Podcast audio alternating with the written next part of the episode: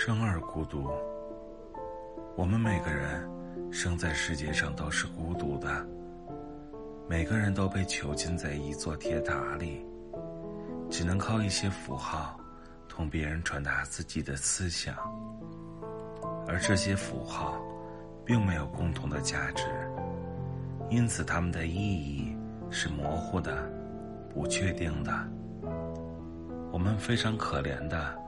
想把自己心中的财富传送给别人，但是他们却没有接受这些财富的能力，因此我们只能孤独的行走。